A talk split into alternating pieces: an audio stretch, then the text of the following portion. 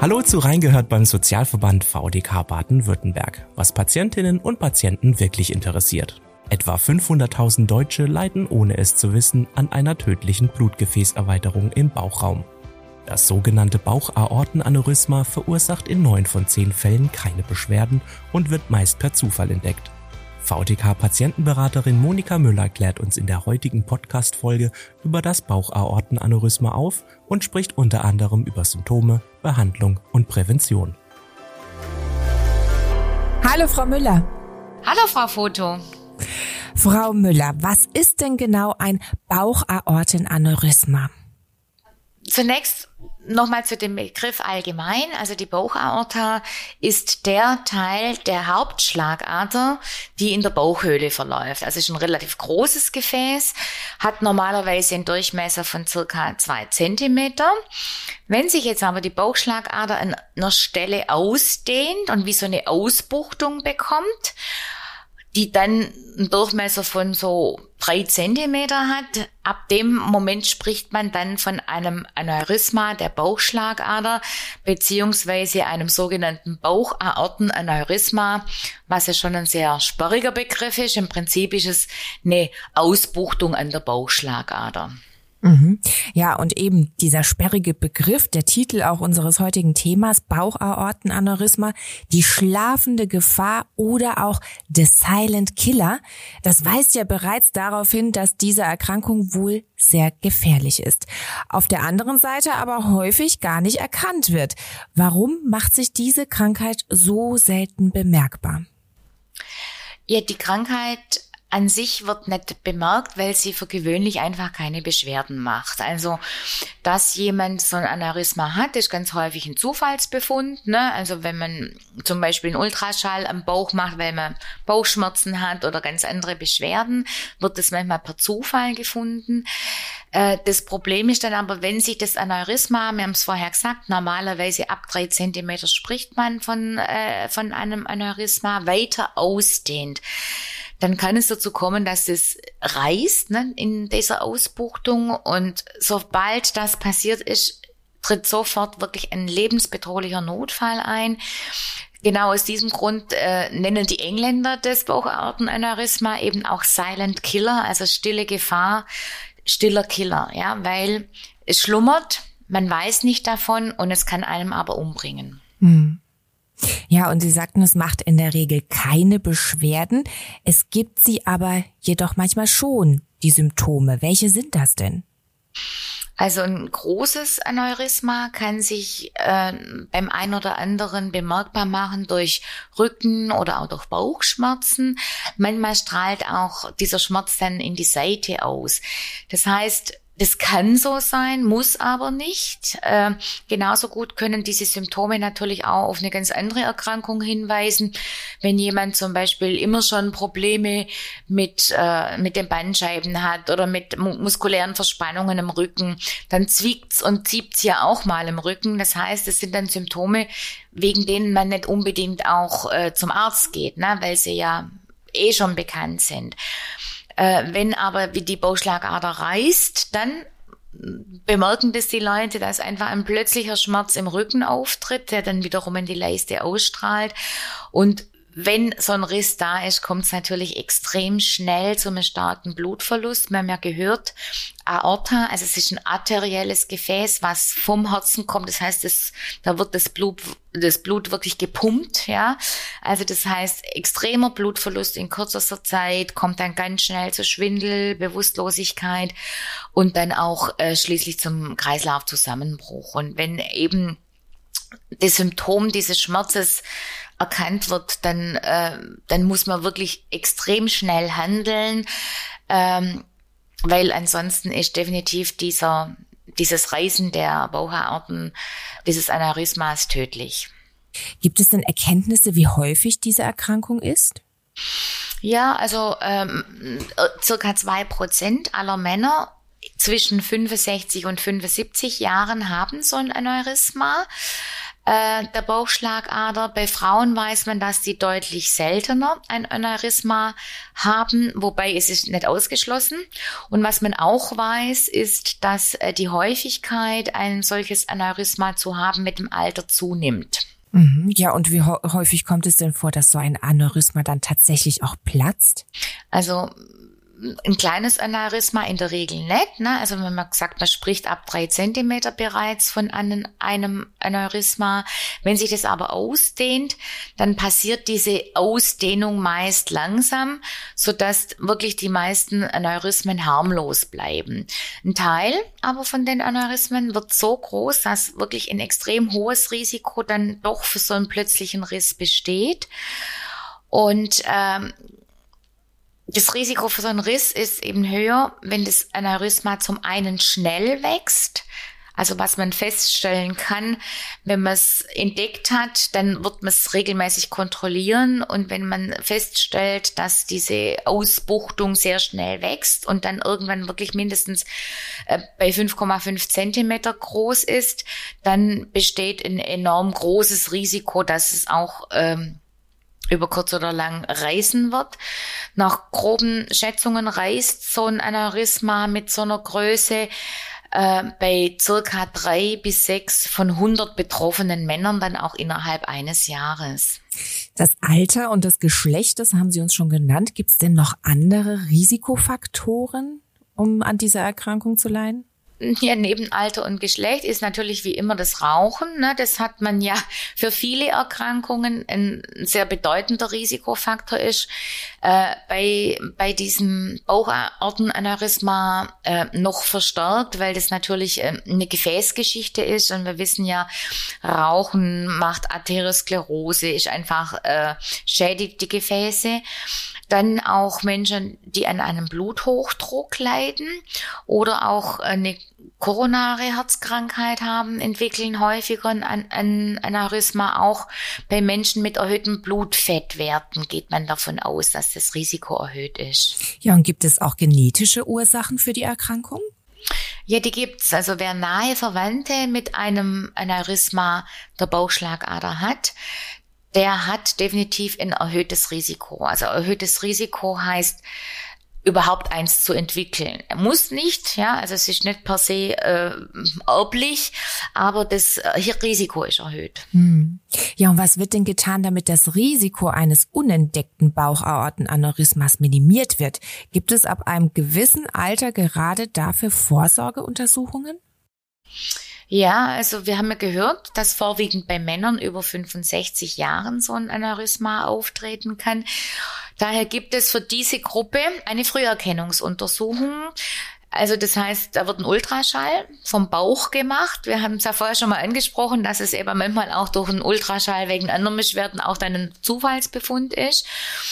Und äh, mit dieser Ultraschalluntersuchung soll eben eine Ausbuchtung am Gefäß erkannt werden, bevor sie gefährlich wird. Ja, das hört sich erstmal vom Vorteil an. Gibt es da auch Nachteile an so einer Vorsorgeuntersuchung, beziehungsweise was sind die Vor- und Nachteile einer solchen Untersuchung? Also es ist nachgewiesen, dass durch die Früherkennung, wenn auf die Früherkennung anschließend auch ein Eingriff äh, erfolgt. Also wir haben ja gesagt, zwei von tausend Männern, bei zwei wird ein, ein, großes Aneurysma entdeckt. Ab, also größer als 5,5 Zentimeter würde man dann auch empfehlen, das äh, operativ äh, zu behandeln. Ähm, und dann weiß man auch, dass eben durch diese Früherkennung wirklich Risse, Notfallbehandlungen oder auch Todesfälle, äh, Todesfälle vermieden werden. Wenn Sie sich das in Zahlen vorstellen, muss man sich so das vorstellen, bei 1000 untersuchten Männern findet man bei 20 so ein Bauchaortenaneurysma. Bei 10 von diesen 1000 hätte das vermutlich auch ohne Früherkennung nie zu Problemen geführt oder die Betroffenen hätten auch gar nie davon erfahren, dass sie eins haben. Wenn aber dann mal die Diagnose Aneurysma der Bauchschlagader gestellt ist, dann kann das natürlich zu sehr unterschiedlichen und auch sehr widersprüchlichen Gefühlen führen. Also manche Menschen sind froh, dass es erkannt wurde. Äh, weil, wie gesagt, wenn es nicht sehr groß ist, dann, dann wird empfohlen, regelmäßig diese Kontrolluntersuchungen äh, durchzuführen, um zu gucken, wächst das Ding, wie schnell wächst es. Und viele sind einfach froh und haben dadurch ein Gefühl der Sicherheit. Bei anderen ist es so, dass sie im Nachhinein lieber nicht von dem Aneurysma erfahren hätten, weil, wie gesagt, in, den, in ganz, ganz vielen Fällen macht es auch nie Probleme. Ähm, wenn man es aber dann mal weiß, dann kann so ein Wissen einfach auch Angst auslösen, es kann sehr verunsichern. Äh, es gibt Menschen, die werden dann extrem vorsichtig in allem, was sie tun. Die meiden mhm. körperliche Belastungen, machen keinen Sport mehr. Mhm. Ziehen sich komplett zurück wahrscheinlich. Ziehen ne? sich zurück mhm. und, und, und wie gesagt, äh, verändern ihren, ihren Lebensstil und verlieren dadurch natürlich massiv an Lebensqualität. Und das ist dann definitiv natürlich ein mhm. Nachteil. Mhm. Ja, und wie geht's dann für diese Betroffenen weiter, wenn so ein Aneurysma entdeckt wurde? Ja, das hängt davon ab, wie groß das Ding ist. Ne? Also bei 18 von 1000 haben wir gesagt, gibt's ein kleines und mittleres Aneurysma. Äh, das wird dann einfach kontrolliert äh, per Ultraschall. Ultraschall an sich ist eine Untersuchung, die weder weh tut noch sehr lange dauert. Also das ist auch, äh, sage ich mal, eine Form von Diagnostik, die sehr nicht unangenehm ist. Wenn sich dann, wenn erkannt wird, dass es sich weiter ausdehnt, kann man dann, kann es dann gegebenenfalls später dann doch äh, zu einem operativen Eingriff kommen oder halt wird dann empfohlen. Bei zwei von tausend findet man bereits ein großes Aneurysma. Das heißt, äh, das hat dann den Durchmesser von mehr oder ab 5,5 Zentimeter.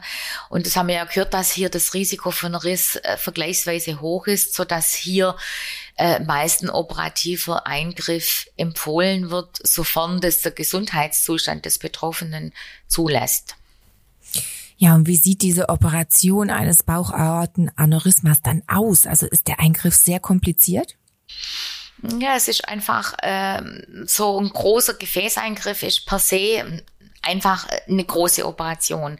Prinzipiell gibt es zwei Möglichkeiten so ein Aneurysma zu operieren. Also in der ersten Variante wird das Aneurysma direkt am Gefäß geöffnet und, äh, und durch diese Öffnung wird ein künstliches Gefäßstück äh, eingesetzt. Dafür muss natürlich dann auch der Bauch erstmal eröffnet werden. Es gibt eine zweite Variante. Ähm, da wird ein kleiner Schnitt in der Leiste gemacht, ja, und dort in der Leiste wird in, in dort, in die dortige Arterie wird ein Katheter eingeführt und wird über die Arterie praktisch hochgeschoben Richtung Bauchraum bis dahin, wo das Aneurysma in der Baucharterie ist und wird dann im Prinzip über dieses Röhrchen, äh, über diese Katheter wird dann so ein Röhrchen, also auch eine Gefäßprothese oder Stand, man kennt das ja auch, vielleicht hat man es im Bereich der Herzgeschichten schon mal gehört, äh, wird dann eben über den Katheter eingeführt, das entfaltet sich dann dort. Beide Eingriffe können Leben retten, ja, aber können auch zu schwerwiegenden Komplikationen führen. Ja, und was sind das dann für Komplikationen? Also die Komplikationen haben wir natürlich in der OP direkt, ja, also äh, wir haben ja auch gehört, dass das auf jeden Fall, sage ich mal, Menschen über 67 sind. Also das heißt, äh, die haben natürlich prinzipiell häufiger auch Begleiterkrankungen. Die Gefäßsituation ist nicht gut. Also das heißt, durch eine Operation äh, ja, kann die OP schon ein Risiko sein. Dann kann es äh, nach der OP zu Herzinfarkten führen, zu Schlaganfällen. Ähm, das ist einfach dem geschuldet, dass es ein Gefäßeingriff ist und da ist das Risiko dann eben dementsprechend höher. Es kann zu einer Infektion im Bereich der Gefäßprothese kommen. Man kann eine Lungenentzündung kriegen, eine Lungenembolie. Also äh, je größer so ein Eingriff ist, also prinzipiell so ein operativer Eingriff ist, umso größer können natürlich auch die Komplikationen ausfallen. Drum muss man halt wirklich individuell beurteilen. Und die Entscheidung dafür oder dagegen hängt, hängt einfach vom Gesundheitszustand des Betroffenen ab und davon, wie er für sich selber auch die Vor- und Nachteile so mhm. eines solchen Eingriffs einschätzt. Ja, und vor allem, was ist mit der Zeit danach? Also wie sieht die Behandlung nach der OP aus? So eine offene Operation als auch dieser endovaskuläre Eingriff, also das, so nennt man den Eingriff über die Leiste, ähm, ist eine große Operation, haben wir schon gesagt. Das heißt, es wird in der Regel sich an so eine Behandlung immer auch eine Rehabilitationsmaßnahme direkt an den Krankenhausaufenthalt anschließen. Und äh, im Rahmen dessen wird einfach versucht, im Prinzip die, die Beschwerden zu vermindern und die Lebensqualität wieder zu verbessern. Das heißt, ähm, so eine Reha ermöglicht es einfach langsam wieder seine Alltagsaktivitäten aufzunehmen, zu lernen, eventuell auch mit Ängsten umzugehen, ne? wenn man immer so, gibt ja einfach Leute, die dann denken, oh je, oh je, wir hatten das vorher schon bei der Früherkennung, zu sagen, jetzt ist das operiert, wahrscheinlich muss ich da jetzt speziell aufpassen. Also eine Reha dient dazu, auch aufzuklären, ähm, bei, mit Gleichgesinnten auch sich austauschen zu können und einfach so auch wieder ins gewohnte Leben zurückzufinden. Mhm. Ja, und wir haben ja über die Risikofaktoren bereits gesprochen vorhin. Einige dieser Faktoren, wie beispielsweise das Rauchen, das kann man sicherlich minimieren oder gänzlich eindämmen. Was kann man denn noch tun, um vorzubeugen? Ja, man kann im Prinzip äh, Gutes tun, um zu vermeiden, dass man die Gefäße unnötig schädigt. Das Rauchen haben Sie schon angesprochen. Es gehört natürlich auch äh, dazu, einen gesunden Lebensstil zu pflegen, zu dem einfach viel Bewegung gehört, ein gesundes Essen, also abwechslungsreiches, viel Gemüse, fett- und zuckerarme Ernährung ähm, spielt da eine große Rolle. Dann ähm, sollte man im Prinzip Hauptrisikofaktoren, die wir anfangs genannt haben, ja, wie zum Beispiel die Arteriosklerose oder auch den Bluthochdruck minimieren. Ne? Bluthochdruck ist an sich eine Erkrankung, die man aber medikamentös äh, sehr gut im Griff haben kann. Das gleiche gilt für Diabetes. Und das alles gilt natürlich äh, obwohl wir die Frauen jetzt in unserem Gespräch so ein bisschen außen vor gelassen haben, auch bezüglich der Früherkennung, äh, das gilt natürlich genauso für Frauen wie für Männer, obwohl deren Risiko prinzipiell etwas niedriger ist. Dann eins noch vielleicht, weil Sie noch äh, konkret Risikofaktoren, wir haben auch ja diese äh, Familien, äh, das, diese, diese erbliche Komponente angesprochen, das Risiko, wenn in der Familie ein Aneurysma bekannt ist. Also wie gesagt, sollte das Ihnen bekannt sein oder sollte das jemandem bekannt sein, dann ähm, sollte man wirklich mit dem Arzt reden, besonders auf Symptome achten. Natürlich auch diesen gesunden Lebensstil pflegen, aber da könnte man dann auch überlegen, ob man gegebenenfalls einfach äh, so ein Ultraschall mal früher macht. Ja, und werden Sie und Ihre Kolleginnen in der VDK-Patientenberatung nach vorbeugenden Maßnahmen auch befragt? Oder mit welchen anderen Fragen und Sorgen zum Bauchaortenaneurysma kommen Menschen denn zu Ihnen? Also wir hatten schon Fragen ganz konkret zum Thema eben Früherkennung eines Bauchhaartenaneurysmas. Da geht's ja immer drum, ist es sinnvoll, das machen zu lassen oder nicht? Ne? Wo sind Vor- und Nachteile? Wir hatten auch schon Fragen zu den unterschiedlichen Operationstechniken. Also äh, wo wir einfach die Leute darüber informieren, gibt's Vor- und Nachteile einer bestimmten Technik oder wenn der Arzt gesagt hat, das kann man bei mir nicht machen, warum kann man das nicht machen? Also zum Beispiel so eine Katheter, diese äh, Leisten, also ein ja, die, die Operation über die Leiste. Das kann natürlich sein, dass einfach bei Menschen so eine große Arterienverkalkung vorliegt, dass man mit dem Katheter gar nicht reinkommt. Ja, und dann kann man die Form von Operation dann bei diesen Menschen einfach gar nicht durchführen. Ähm, also, dass wir das einfach nochmal genauer erklären, weil manchmal kommt es einfach vor, dass die Ärzte das dem Patienten zwar in der Praxis äh, erklärt haben, aber die sind da so aufgeregt, wenn sie gerade irgendeine Diagnose gekriegt haben, dass sie es einfach nicht aufnehmen können und dann besprechen wir das in Ruhe nochmal. Es gibt auch, wir empfehlen dann immer ganz gern, da gibt's von der Kassenärztlichen Bundesvereinigung eine ganz, ganz tolle Patienteninformation, wirklich auf einem Merkblatt, alles kurz und knapp. Das kann man sich im Internet runterladen und einfach auch in Ruhe nochmal durchlesen. Wer es ein bisschen ausführlicher möchte, dem empfehlen wir dann die Gesundheitsinformation zu diesem Thema vom IQWIC. Äh, die außerdem wirklich zu, zu vielen anderen Gesundheitsthemen auch ganz, ganz tolle Infos für Patienten haben. Prima, danke Monika Müller, dass Sie heute bei uns waren und uns diese wichtigen Gesundheitsinformationen rund um das Thema Bauchaortenaneurysma gegeben haben. Und auch Ihnen vielen Dank fürs Zuhören. Wir hoffen, wir konnten zu diesem Thema die wichtigsten Fragen beantworten. Weitere Informationen und Kontaktmöglichkeiten zur VDK Patientenberatung gibt es in den Show Notes dieser Episode. Bis zum nächsten Mal und bleiben Sie gesund. Tschüss. Auch tschüss von mir. Das war Reingehört beim Sozialverband VDK Baden-Württemberg, was Patientinnen und Patienten wirklich interessiert. Falls Sie Feedback oder Anregungen zu diesem Podcast haben, dann schreiben Sie uns einfach eine E-Mail an feedback@vdk.de. Mehr Informationen zum Sozialverband VDK Baden-Württemberg und unserem heutigen Thema gibt es in den Show Notes dieser Episode. Wenn Ihnen der Podcast gefällt, dann abonnieren Sie ihn gerne kostenlos. Natürlich freuen wir uns auch auf eine positive Bewertung von Ihnen. Und damit Tschüss, bis zur nächsten Folge.